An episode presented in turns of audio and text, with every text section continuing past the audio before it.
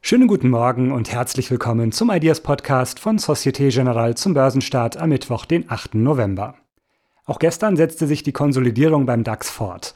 Zu Wochenbeginn da verbuchte er ja leichte Verluste, gestern gelang es ihm aber immerhin mit einem kleinen Plus von 0,1% aus dem Handel zu gehen. Die stärksten Abschläge im DAX verzeichnete gestern Daimler Truck. Der Lkw-Hersteller, der hatte Zahlen vorgelegt, welche offenbar die Anleger nicht zufriedenstellten. Der Absatz ging leicht zurück und dennoch konnte mehr Umsatz und ein besseres operatives Ergebnis erzielt werden. In den USA ist die allgemeine Stimmung noch etwas besser als hierzulande. Der Dow Jones, der verbuchte gestern den siebten Gewinntag in Folge. Diesmal ging es um 0,17 Prozent nach oben für den amerikanischen Leitindex.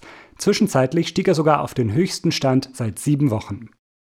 Die Technologiebranche, die wurde von positiven Zahlen des IT-Überwachungsanbieters Datadog angetrieben. Die Datadog-Aktie legte um knapp 30 Prozent zu. Infolgedessen verbuchten auch die Papiere anderer Softwareentwickler, wie beispielsweise Adobe, deutliche Zugewinne. In Asien zeigen sich die Anleger heute eher zurückhaltend. Alle großen Indizes notieren im negativen Bereich. Die deutlichsten Verluste verzeichnet der Hang Seng. In den heutigen Handelstag dürfte der DAX nun mit Verlusten starten. Aktuell sieht es so aus, als ob sich die Konsolidierung des Leitindex noch etwas fortsetzt. Schauen wir an dieser Stelle auf die Termine des Tages.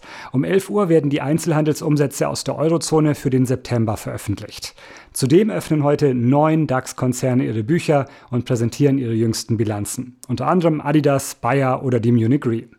Kommen wir damit zur Marktidee. Das ist heute der Ölpreis der Sorte WTI.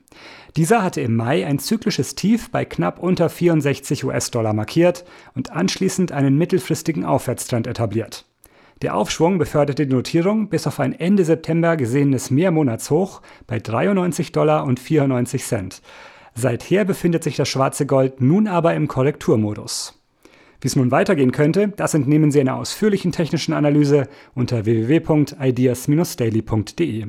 Wie immer finden Sie dort dann auch passende Produktideen. Das war's schon wieder mit dem Ideas Podcast von Societe Generale. Mein Name ist Marco Ohme und wenn Sie mögen, hören wir uns morgen wieder. Bis dahin, schönen Handelstag.